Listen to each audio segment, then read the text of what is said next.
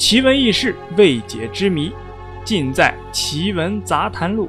大家好，我是幺八三。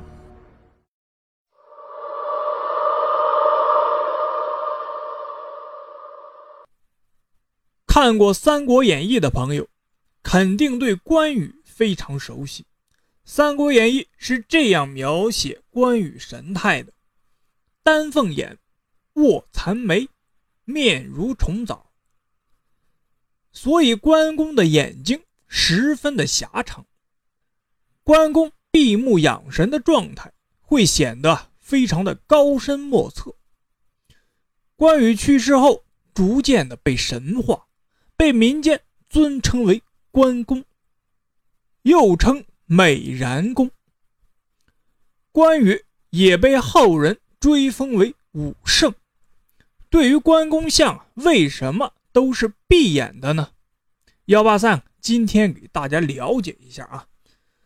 关羽字云长，东汉末年的名将，早期跟随刘备辗转各地，曾被曹操生擒，于白马坡斩杀袁绍大将颜良，与张飞一同被称为万人敌。关羽与刘备、张飞结义以来。面对曹操的功名利禄的诱惑，毫不动心。他过五关斩六将，千里走单骑寻找兄长的故事啊，为世人所流传。三国以后，历朝历代统治阶级非常尊崇他的忠义，尊称他为关帝爷、武圣，并且兴建寺庙供人祭拜。上天也感叹他的逝去。封他为武财神，掌管人间的财运。关公自民国以后，各行各业都把他当做他们的保护神。不管是警察、船夫，在出行办差的时候啊，都要祭拜他，希望保证他们的安全。做生意的商人更是如此，他们在店铺的显要位置，或在家中放置关羽的雕像。每天跪拜，祈求啊能够客户众多，生意兴旺，家庭幸福。如今在东南亚或者港澳台华人众多的地方的商铺或者家中，都可以看到关圣人的雕像。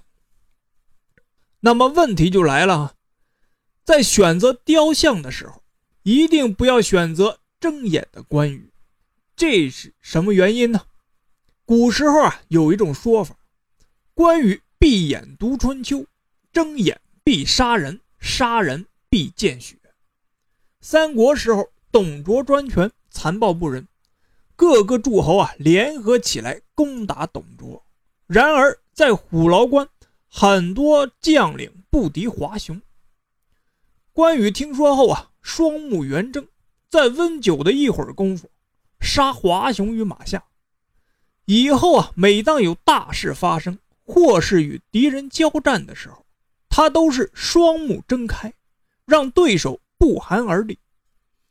关羽去世后，他的尸体啊被吴国的孙权送给了曹操，也是睁着眼的，吓得曹操啊是睡不着觉。